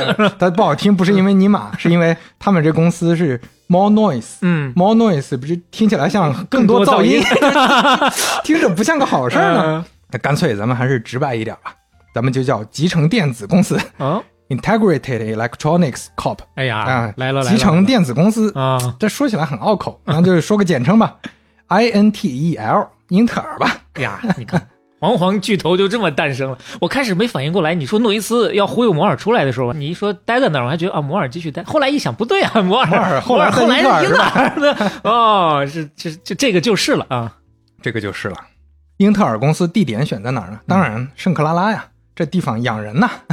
为啥？其实这儿要要提一个很重要的一个点，嗯因为关于非竞争协议的规定，各个地区是不一样的。就比如说你是从仙农出来的，啊你不能再进半导体，呃不是竞业协议，政策规定，就是国国家的法律哦直接规定了。哦就是各各个州、各个地区的法律直接规定了，嗯你不能去竞争对手，或者是自己创办一个这个在干这个同行业同行业的公司了。嗯，但是在西部地区，尤其加州这个地方非常宽松，所以他们就能在公司隔壁 建一个新公司。呃，所以说你看，这也是个商业上非常重要的条件。就为什么硅谷后来好的企业和创创新的产品能层出不穷，那是因为人才流动啊，你不是锁死的。嗯你万一去了公司，万一碰上个老板就是巧克力，你咋搞啊？你完蛋了，你后面就只能没有路了就对你只能在这公司待着，你去别的行业，人家也不要你啊。换别的地方又没有这么好的环境了。是，所以这点还是挺重要的。说到这儿，也要提另一个细节，也挺重要的，就是在一九六五年，美国移民法案也给硅谷带来了一个新机会。哟，它允许稀缺技能，比如说计算机相关的嗯，人才移民。有人统计过，一九六五年中国台湾的移民只有四十多个人，嗯，到六七年就过了两年，一千三百多人。哎呀，这吸纳全球的新鲜血液啊。是，所以后来很多人看说，哎，你看硅谷后来呈现这么多外国人，嗯各个人种的什么都有。你包括现在那微软老板还是印度人，嗯，对对吧这整个文化氛围也挺包容的。嗯那边吃的喝的，或者说大家平时之间也没有这种种族上的排斥，都跟这个有挺大关系。他很早就开始吸纳全球各地的人才了。嗯，掐尖儿啊，这就是。公司成立啊，硅谷风险投资之父阿瑟洛克非常深度的参与了他们的业务，成了他们董事长，哦，一干就是三十二年啊。嗯，在他和诺伊斯、摩尔这两个创始人的努力下，英特尔作为一家圣克拉拉的新公司，对这里的企业文化氛围的影响，那是比惠普有过之而无不及。就很多人可能意识不到，就英特尔好像现在就是大家觉得是一个大公司，嗯但是没意识到，其实它也是非常重要的硅谷文化的奠基人。嗯，因为诺伊斯和摩尔他不是那种典型的商人，他们对员工特别好，都是喜欢思考和研究产品技术的，不爱折腾管理。嗯，所以带来了一种新的文化。另外呢，你像他们这种呢，在管理上可能就会有短板，因为你可能不卡什么 deadline 啊，嗯不去安排一些项目，嗯，不去管理好这个进度，可能会出问题。对，就没有传统的那些 KPI 啊，连 OKR 可能都没有。所以需要有人来搞嘛。嗯，那洛克就安排了他们的三号员工，嗯也就是英特尔的三把手安迪·格鲁夫。嗯，啊，这个安迪·格鲁夫原来是一个工程师，他是在仙童跟着摩尔干的。摩尔一走，他说：“这这去啊，带上我呀。带上我，带上我。”因为在他眼里啊，摩尔对他的影响力就跟肖克利当年对摩尔的影响力一样大。啊，摩尔太厉害了。那格鲁夫看起来呢，大家刚开始是有疑问的，嗯，他看起来没那么靠谱。为什么？首先，他不是美国出生的，他不是美国人，哦他，是匈牙利人哦，他也不信仰基督教，嗯跟美国文化距离比较远，看上去呢也更像个学者、工程师，不太像个企业家。嗯，那格鲁夫描述自己当时也不靠谱，他这么说的：“ 他说我三十岁左右啊，嗯愣头青啊，就跟喝醉的老鼠一样四处奔跑。这个比喻，而而格鲁夫作为匈牙利人是怎么到美国的呢？其实他有非常悲惨的童年，他是个犹太人，出生在布达佩斯。哎，八岁的时候，纳粹占领了匈牙利，嗯，他父亲先被送去了集中营。而有一天他生病了，相依为命的母亲不得已去跟朋友借吃的，结果母亲和朋友双双被逮捕。哎呀，幸亏托朋友帮这个忙帮那个忙，最后伪造了身份，没进集中营啊，那算是不幸中的万幸了。二战结束，哎，父亲也很幸运的回家了。结果没隔多久，开始反右了，哈 就是他们的反右，因为苏联入驻他们国家了。嗯嗯，父亲认为是走资派，拿去劳改了。占领匈牙利的苏联士兵也不是东西，强奸他的母亲，非常悲惨。后来苏联人走了，匈牙利自己国家里开始民主革命了，社会又开始动荡，嗯到处打仗，一片混乱。一九五六年，一家人终于凑齐了，趁乱逃到了奥地利。一九五七年，跑到了美国。太不容易，你看，经历了德国人、纳粹、苏联人、革命党，终于过上安定的生活了。嗯那格鲁夫就是一边洗盘子一边读书啊，还是不会英语的。在这个情况下，就自学英语，以全班第一的成绩从纽约市立大学毕业还是聪明，啊，聪明嗯。在加州大学伯克利分校获得化学博士学位。一九六三年加入仙童半导体啊，所以这个时间对上了。嗯格鲁夫能当好管理者吗？太能了。安迪·格鲁夫，我估计有些朋友对商业历史了解的朋友已经开始这个名字已经耳熟开始，对，已经开始意识到了。嗯安迪·格鲁夫就是那个格鲁夫，嗯是后来公认的美国最伟大的 CEO 之一。格鲁夫花大量的时间在管理团队上现学，你看这前面学英语，现在管理也是现学。学习能力强，哎，三个人配合那是亲密无间，嗯，而且他们是轮岗 CEO，谁都当一阵子。哦，这么早就有了，英特尔最开始的董事长阿瑟·罗克是这么评价的：嗯诺伊斯是一个有远见的人，知道怎么给人启发；摩尔呢是一个出色的科学家，知道怎样推动技术创新；嗯格鲁夫则是有雄心务实的企业管理者。然后他们整个公司的文化大概是这样，就工位是完全开放的。当时就有有一些客人去找诺伊斯找不着，就是在人海里面 看不到他哪一个是？那？需要找人带路啊，嗯说这位 这位坐坐中间的，这个挤在中间这位是嗯诺伊斯，因为他大部分时间他他故意把自己的工位安排在办公区中间，嗯。看大家在干什么。哦，啊，高管也没有特权，他他们非常厌恶东海岸那种公司，就跟贵族或者王室一样，还有什么哦司机仆人那种，这是很极客和很工程师文化的，嗯，不要有独立办公室，不要搞什么红木家具，搞什么茶台 啊。当然他们不兴明式茶台的也不要啊，对，但是反正就什么都不要，嗯那种高人一等的感觉很糟糕。嗯然后公司呢，整体也鼓励扁平化，鼓励月季汇报，鼓励员工自己创新、自己带项目。开会的场景也很不一样。一般我们开会就领导不说话，大家不说话，领导指挥完了，大家散会。嗯，他们不是，他们的是大家说完了，诺伊斯就说：“啊，你可以这样，你可以用方案 A，嗯，你也可以用方案 B，嗯，方案 C 也可以吧。自己看着办吧。最后啊，我才不给你出主意呢，我才不给你背这个锅呢，你自己负责的项目，哎呀你自己去弄。哇，很难得，很难得，嗯，对就不是那种自大像巧克力那样的，嗯而且这样，如果是完全一个宽松松散的环境，那肯定是有人浑水摸鱼嘛。嗯所以格鲁夫的任务就是让大家有积极向上、勤奋工作的状态。让大家卷起来，啊，他对项目还是很严苛的，嗯公司制定的目标他都是非常严格的去抓。嗯然后格鲁夫对英特尔来说真的是非常重要的一块拼图，有他的战略眼光，才让英特尔成为伟大的企业。这个后面我们可能会讲到一些他的重要的战略决策。嗯他写的一本书，大家估计听说过，《只有偏执狂才能生存》嗯，啊，这是海内外知名的畅销书了。惭愧了啊，嗯并没有拜读过，啊有加入书单啊，有机会看一下。这这是这他在国内流行，可能因为我前老板罗永浩的一次推荐，他在很早之前刚开始做企业家的时候就推荐过这本书，啊，在他的演讲上合啊，，包括那个噔噔噔噔啊，这个声音 logo 哦也是格鲁夫推动去定下的，很早就定下的哦。啊哇！而且你看人家这个贯彻力啊，这么多年就没有人去动这个心思，再给他再动一动。就很多人后来了解格鲁夫的人都以为他就是个商人或者职业经理人，因为他整个气质跟另外两位确实差别很大。后来了，啊，但其实也不是，人家正儿八经仙农出来的工工程师，嗯，他在金属氧化物半导体晶体管方面做出了重要的科学贡献，哇，而且写的半导体物理那是后来很多人啊去美国的时候都要读的经典教材。哦哟，这是哦，这是美国的半导体物理哎啊，这堪比六十年代黄坤和谢希德两位老师写出来的那个。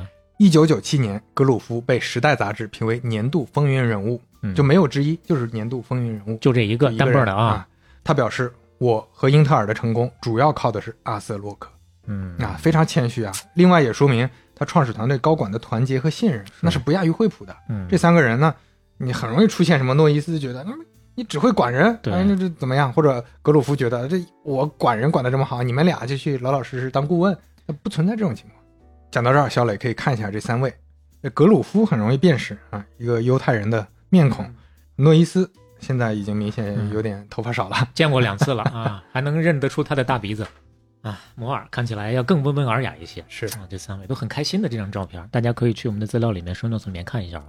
在这儿我们就要提一句，就在英特尔成立的1968年，肖克利公司关门了 这是真的是一代、传一代啊。能撑到现在不容易啊、这是还撑了这么多年呢。那肖克利去哪儿呢？嗯他之前不是跟斯坦福大学那个特别曼啊 特曼教授 硅谷之父很熟嘛？嗯那特曼说：“那得了，你来这儿教书吧，算是有个去处。”嗯，肖克利就在斯坦福大学当教授。哎呀，啊，也还是很偏执，嗯就每天研究课题，都不知道怎么就突然开始搞心理学，然后教什么科学思考。啊，呃，科学思考听起来也还行，但是他那个课题呢又特别偏执。他给学生布置的一个很知名的论文题目叫“对思考的思考有助于思考”，就是这特别玄学啊。呃，三重反思，而且他后来还有一个非常重要的、非常 臭名昭著的研究，就开始研究种族之间存在的遗传水平差异的观念。哎呦，他认为黑人的基因存在智商上的劣势。这确实而且算他做出来啊！呃，对，像像他做出来的事儿向他做出来的而且他得了结论，不应该鼓励他们生育。我的天就，简直成了反人类的学者了。这那当时你就别？你就别说拿到现在去讲了，嗯你，就拿到当年大家都接受不了，就是说很唾弃啊。哎这学术圈都没有人愿意跟他交朋友了。真的是硬找那些犄角旮旯往里钻呀！然后特曼对他的评价就是，确实是天才，但确实太难相处了。这个人，嗯，那肖克利的故事就放在这儿了。嗯，最终还是没有找到适合自己的一条路啊，就应该找个封闭的房子把自个儿关起来，找一个适合自己的方向，在里头不吃不喝你就干就完了。那接下来我们还说回英特尔，嗯英特尔现在有这三位这么好的创始人，有这么好的董事长，终于要开始发光发热了。嗯，我们说说公司的业务。一九六八年，英特尔就在刚关门的肖克利公司附近成立了，就没没隔多远，可能一条街吧。嗯一开始就搞差异化的竞争，嗯因为他们很清楚，目前跟仙童、德州仪器这些大厂没得打。嗯，那搞什么呢？搞半导体存储器，因为过去的主流的存储器还是磁芯儿的，嗯容量小，速度慢。诺伊斯就认为这上面半导体可以大大的优化性能。虽然说现在技术攻关有点难度，但是做出来了，那就一路通畅了。嗯就在一九七零年，英特尔就推出了可量产的 DRAM 动态随机存储器，哦，这是最早的呀，哇，命名幺幺零三。嗯这款存储器带来了新的时代。那后来就再也没有人生产磁芯儿存储器了。嗯虽然后来不是英特尔垄断这个行业，嗯但是基本上它开创了这个行业。这个还不够，英特尔还想搞个大的，那就是真正的通用芯片处理器。这个要解释一下，嗯就那个时候的芯片都叫做专用芯片，有点像咱们聊的计算机，咱不是聊过专用计算机？嗯，它和通用计算机是不一样的。还是不一样。可编程的计算机呢，它能解决各种问题。那你可以装这个软件，你装视频剪辑软件，你就能剪视频；嗯你装编程软件就能编程序。对，类似这种专用计算机都是有专用的特殊用途的，专用芯片也是用在专用的计算机上的。就干这一个事儿行。哎，嗯所以英特尔发现这不合理。既然咱们现在价格打下来了，嗯工艺也成熟了，可编程的芯片志在必得。嚯，这个时候斯坦福大学又登场，所以你看他们选圣克拉拉这个地区是非常正确的，有非常雄厚的学术背景的支持。有很多人才、嗯啊。斯坦福大学给英特尔贡献了一个成绩特别好、水平特别高的博士生，叫特德霍夫。嗯当时还差点没去成，就英特尔当时想挖一个 IBM 的工程师，那工程师毁约了，我不去了。后来就说那让这个霍夫来吧，让霍夫、哦本来本来还是个 Plan B。对，这多年以后啊，特德霍夫在聊自己发明了 CPU 的时候啊，哎呀应该经常会提到这茬。啊特德霍夫就接到了这个任务，搞可编程的芯片，嗯很快就拿出了成果。一九七一年，你看从他这个动态随机存储器到这儿才一年，那成立也确实没几年。嗯英特尔发布了一则改变世界的广告：英特尔四零零四，集成电子的新时代开始啦！放在芯片上的微型可编程计算机，一块二百美元。但是这个听起来说的有点夸张啊，他直接把芯片叫成计算机了，嗯就你买了个计算机一样。就拿着这个芯片你就都有了。嗯，虽然说的有点夸张，但是四零零四确实跟过去的芯片不一样，它有自己的编程语言，嗯你可以通过编程给这个芯片下指令，解决通用问题了，而不是固定的程序。这里面集成了两千多个晶体管，这个放在五十年代、六十年代是不可想象的。嗯为啥？因为它的计算性能已经差不多相当于一台巨大的埃尼亚克了。是你想，我们前面都讲过这么多期都提到，那艾尼亚克那么大的几间房子，是，那不过，但是呢，他说它是微型可编程计算机，确实有点夸张，因为它没有存储器，嗯没有输入输出设备，没有显示器，它肯定不能独立运行，它就是一个核心的处理器。诺伊斯那个时候就他相对来说比莫尔外向很多，嗯啊、另外呢，整个人的精神气质也比较适合出去讲，他就到处去讲，吹牛逼，做各种演讲聚会，啊兜里就掏出来说：“你看就他，这个小东西啊，嗯以后要改变世界，每个人家里都会有一台电脑，嗯每台电脑里都有个这个东西。我告诉你，嗯，你们能接触各种各样的信息。未来啊，我们不需要任何纸币了，未来所有东西电子形式存在。那个时候下面人说说啥呢？这啥玩意儿？我的天哪，这家里有个这玩意儿，谁家买电脑？我公司都不用电脑。好，真的是对都没有人觉先得知一样的了，对，，都纸币要变成电子的，这什么意思？什么意思？嗯，但是啊，他这个吹的牛逼，我们现在知道全都说中了。真的太早了，那是五十年前呀，是，当时啊，英特尔官方把这个东西叫什么呢？起了个新名字叫微处理器。嗯就我们小时候可能还接触过这个名字，嗯，当然后来大家通常就把这个微处理器叫中央处理单元了，就是 CPU 了，嗯这就是我们比较熟悉的名字了。所以四零零四也被认为是历史上第一款 CPU，特德霍夫也被认为是 CPU 之父。嗯，一九七一年，英特尔上市了，才成立三年了，那个时候员工已经四百人了。到了一九七九年，英特尔已经挤进世界财富五百强了。哇，这发展非常快。太快，三年上市，差不多十年就五百强了，对，直到今天，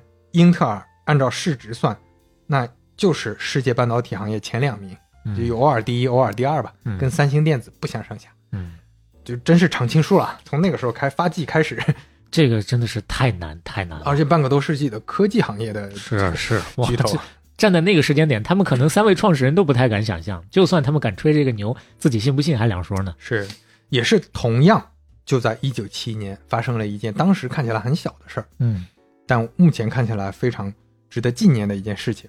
电子行业的一个垂直领域的杂志叫《电子新闻》，开始有一个固定的专栏了。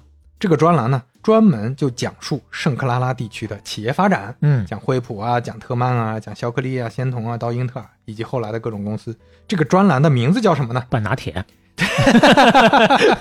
呃，这个专栏的名字就叫《美国硅谷》。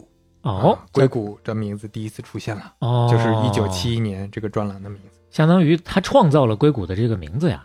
哎惠普和斯坦福大学奠定了基础，这是上一期我们讲的。这一期我们讲到了英特尔，包括仙童，嗯他们正式缔造了硅谷。诺伊斯呢，也被亲切的称为硅谷市长，嗯，因为嗯，他的精神永流传。啊 就看一张诺伊斯的照片合影，他很喜欢跟硅谷的年轻人吃饭聊天交流，是硅谷名副其实的导师，嗯这也是他被称为硅谷市长的一个原因。哎，今天看了太多他的照片了。哦，为什么要再看这张？原来是这个意思啊！他这个照片里面呢，一共是两个人。这个时候的诺伊斯已经是一个大爷了，哎，但是呢，他旁边的这个年轻人，非常年轻，嗯，对，现在也是个大爷了。对，而且就已经是去世的大爷对对，对，乔布斯，乔布斯啊非，常年轻的乔布斯，那时候还留胡子呢。嗯嗯，就应该是刚成立公司不久。诺伊斯就是乔布斯年轻时候的偶像，他在很多地方都反复提过了，包括嗯前面提到仙童的时候，乔布斯也是以非常就是在聊偶像，在聊自己比较敬佩的公司企业的时候，从不讳言这个状态下啊，嗯嗯那英特尔对硅谷的影响肯定不光说公司文化这些，嗯更多还是技术上的。它真的让圣克拉拉成硅谷。就四零零四，它是四位处理器，嗯所以性能是很差的。嗯四位啊，四位很多字符都处理不了。嗯所以八零零八 在一九七二年就推出了，嗯可以处理八位了。嗯八位处理器基本上就到可用的阶段了。你你想想，我们之前讲游戏行业任天堂往事的时候，其实一上来就是八位处理器嘛，嗯再后来十六位、六十四位，慢慢的往上涨涨是嘛。这个八位处理器它就可以支持十六 KB 的存储，已经能覆盖大量的行业问题了。哇，那个时候十六 KB 就已经解决这么多问题，哎，可以看一下八零零八，这个确实就明显是工业品了，就比那个最早期的那些晶体管啊要感觉袖珍很多。十八角的芯片，八零零八呢，催生了大量的爱好者来捣鼓，嗯，因为这个是可编程的呀。那，搞 DIY 了，可编程的这差异太大了，就是就像你你买一个手办，嗯。和买一个乐高看起来都是摆件，但乐高你能拆了拼成各种各样的东西，玩法就多了。很快，在八零零八的微处理器的基础上，又诞生了一个巨大的市场，也就是微型计算机市场。计算机真正要进入千家万户了。当时看到了八零零八可编程芯片的年轻人里，就有一个叫比尔盖茨。嗯，想想该到他了啊，今天的故事差不多就戛然而止了。啊 嘎，嗯我还想最后以一个小故事来结尾。嗯诺贝尔奖在二零零零年颁发给了三个人，有两位呢，分别是高频晶体三极管和激光二极管的发明人，这是后来的两位，不在我们今天讲的这个年代里。嗯，还有一位，那就是集成电路的发明人吉尔比。嗯那吉尔比他不是理论科学家，他更像是工程师。一个诺贝尔奖啊，物理学奖啊，颁给技术上的一个发明，这就说明这个发明实在太重要了，对人类影响太大。嗯，说起来呢，可能大家嗯在看一些美剧的时候，能够感受到，从鄙视链上来讲，工程师 要稍稍稍的低一些。对嗯，对，我想说 Sheldon，，对，就是对 Sheldon 和嗯那个犹太人叫什么来着？能让大家很明确的 Howard Howard 啊，能让大家明确的感受到他他们的那种鄙视链。对对，主要是那个前者鄙视后者，后者不觉得自己 在鄙视链下面嘛。但吉尔比是非常谦虚的嗯，他在诺贝尔奖的致辞上说：“我的工作呢，引入了处理电路元件的新角度，以后集成电路的绝大多数成果和我的工作没有直接的联系啊。很清醒。有人说我开创了全球的数字革命，嗯我听到这话的时候啊，我就想到河狸和兔子 站在一座巨大的水坝底下，嗯，兔子说：“哎，这个是你搞出来的。”河狸说：“不，这不是我建出来的，水坝只是建在我的一个想法之上。”啊，你看人家这个比喻用的也很浪漫。你看看，你对比一下肖克利。啊吉尔比还说：“很可惜啊，嗯，诺伊斯已经去世十年了。哎呦，如果诺伊斯在世的话，这个我们俩肯定会起分享分享诺贝尔奖。嗯，太遗憾了。是，我们回到一九九零年，一九九零年六月的时候，美国半导体制造技术联盟举办了诺伊斯日的活动哟，感谢他为行业的贡献。嗯在六月一号的聚会上，每个人都穿着一件 T 恤，印着诺伊斯的照片，上面写着 “Teen Idol” 少年偶像。哇哦，哎，你看一下这个 T 恤的图，就你想象一个聚会，每个人的穿的都是胸这样的。哎都是这样的。哦，哇，这个 T 恤右边是他的这个头像，左边好像还写了一个个人介绍，是怎么着？写了一些介绍，啊上面那个大字就是少年偶像。啊，那这个真是有纪念价值了。在这次聚会之后，诺伊斯就要为国效力了，他会离开英特尔，成为美国半导体制造技术联盟的 CEO。嗯为什么呢？因为那个时候整个美国半导体行业非常惊慌，日本半导体已经在抢占市场了，而且美国半导体完全打不过当时，嗯所以想要诺伊斯这个行业领袖来主持大局。嗯，这又是另一个 重要故事的开篇对，咱们之前其实也多少多少提提到过日本在各个行业嗯，尤其是科技行业、技术行，业，对，在抢美国的市场，包括球鞋吧，他 当时也火过一阵儿。嗯就在聚会完的第二天，六月三号，诺伊斯游泳结束之后有点累，嗯，就在沙发上躺了一下，哎呦，就再也没起来。突发心脏病，嗯，没有任何预兆。他一周之前才刚做过体检，没有任何问题，健康的很哎啊，，就这么去世了，安享年详的去了。享年只有六十二岁。哎呀，可惜。后来呢，圣克拉拉地区把六月的最后一天定为鲍勃诺伊斯日，嗯当时总统老布什亲自致电诺伊斯的遗孀，表达了哀悼。苹果公司发布公告说：“你看，这就显示出乔布斯和苹果公司对他的这个感恩之情啊。嗯他是硅谷的伟人之一，在所有事情上，他是我们的榜样。他点燃了我们的激情。他是一位了不起的发明家，一位了不起的改革者，一位了不起的企业家。”哈佛商学院商业史教授泰德罗他认为诺伊斯是国家宝藏，他是让美国遇见最美好时代的人。嗯诺伊斯他不光是优秀的工程师、科学家，他还是伟大的企业家和创业者导师。他被称为半导体工业之父、硅谷市长。就你现在去硅谷，你还能到处看到诺伊斯的名字，嗯比如说英特尔总部大楼，那就叫诺伊斯大楼。嗯圣何塞博物馆里面也有一座诺伊斯大楼，很多地方都写了他的名字。但这个不重要，嗯它的影响不是刻上名字，嗯 是把他创新的、开放的、嗯有热情、改变世界的这种精神，植根在圣克拉拉这片土地里，生根发芽，长出一整个世纪的硅谷神话。哎呀，太厉害了！你就说这个故事讲完，就会让人觉得，第一很振奋，第二呢很温馨。嗯真正做出贡献的，并且有这样大格局的人，大家都能看得到对，嗯并且呢，确实是得到了所有人的认可，这真是一个非常完美的结果。是，二十世纪末，《洛杉矶时报》评选了五十名整个二十世纪在经济领域最重要的人物，嗯并列第一的是肖克利、诺伊斯和吉尔比。嗯，就这三位开拓了电子时代。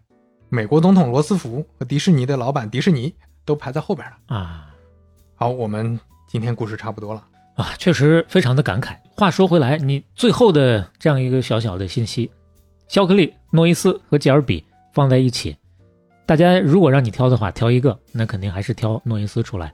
但是同时也能看到，虽然看起来咱们前面吐槽了那么多的肖克利，他还是他这历史地位还是在的。对，就是一些重要的贡献，嗯，确实是人家做出来的。所以我说到这儿，还是觉得稍稍的有一点遗憾，就是他没有真正的找对自己后面人生的位置和方向，不然的话，应该能够有更多的发光发热的价值。是，就可能跟小时候他妈家教特别严格，就拿着他老去做智商测试，嗯，给逼坏了。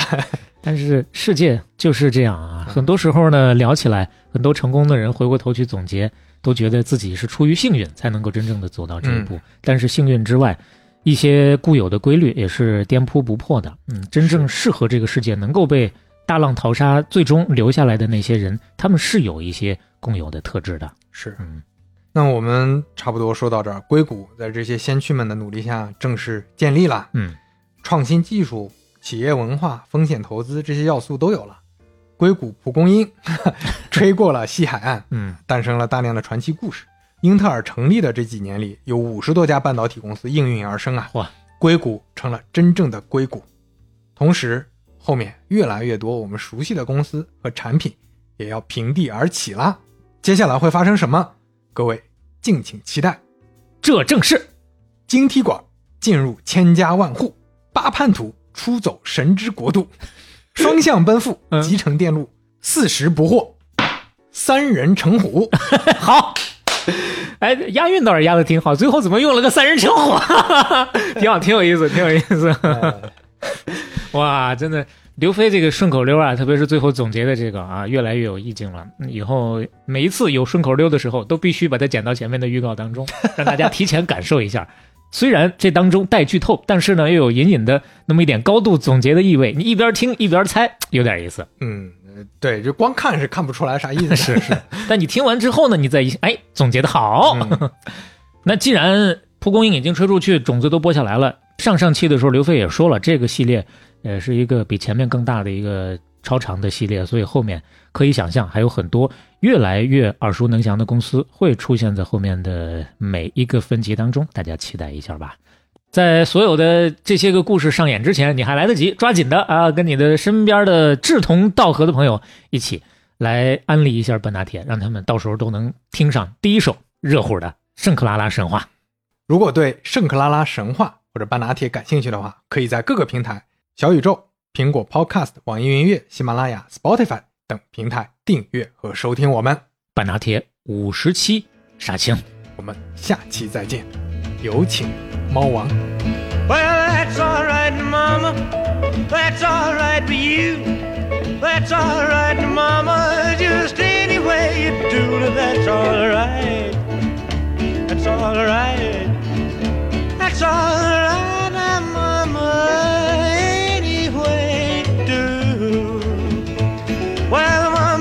done told me. Papa done told me too. Son, that gal you fooling with, she ain't no good for you, but that's alright. That's alright. That's alright,